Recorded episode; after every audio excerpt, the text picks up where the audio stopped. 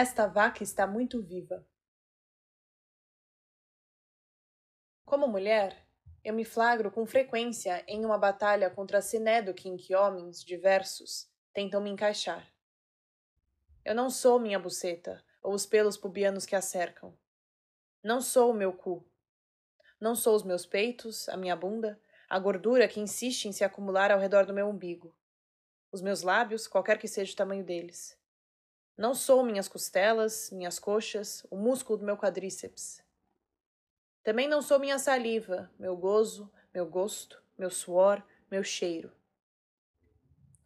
Às vezes, quase me reduzo a essa energia, tanta, despendida no esforço contínuo de ser enxergada como uma mulher e não como um pedaço de alguma coisa. Por que é que vocês não conseguem ver sem que eu precise entrar mais uma vez em pormenores? É cansativo. Ser inteira é cansativo e repleto de um não ser. Respiro e não sou o ar que invade meus pulmões. Meu peito palpita e eu não sou o sangue que pulsa e peregrina por todas as minhas partes. Não sou o calor que me escapa a pele nesses dias gélidos ou esse tremor na mandíbula.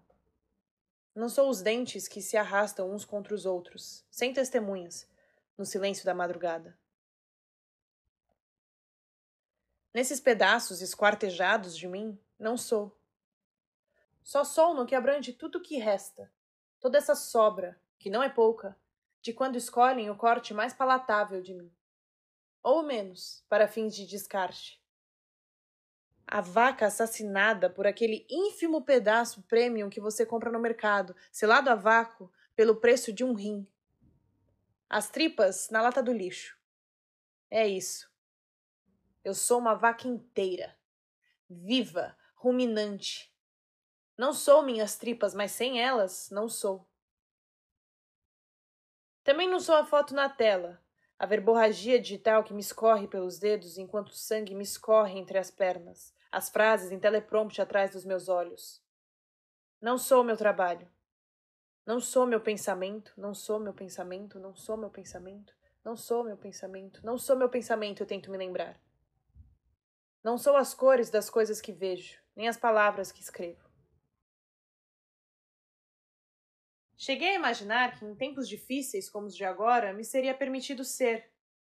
Que uma mulher, qualquer mulher, finalmente encontraria um pouco mais de acolhimento em sua inteireza.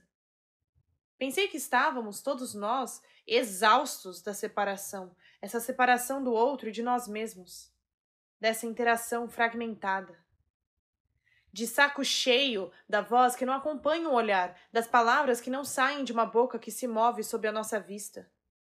Presumi que estávamos todos famintos, querendo devorar o banquete que é uma outra pessoa, ao vivo e em cores. Mas, para o meu desalento, continuei a dar de cara com becos em que só cabiam os meus não espaços, as minhas fendas. A saída?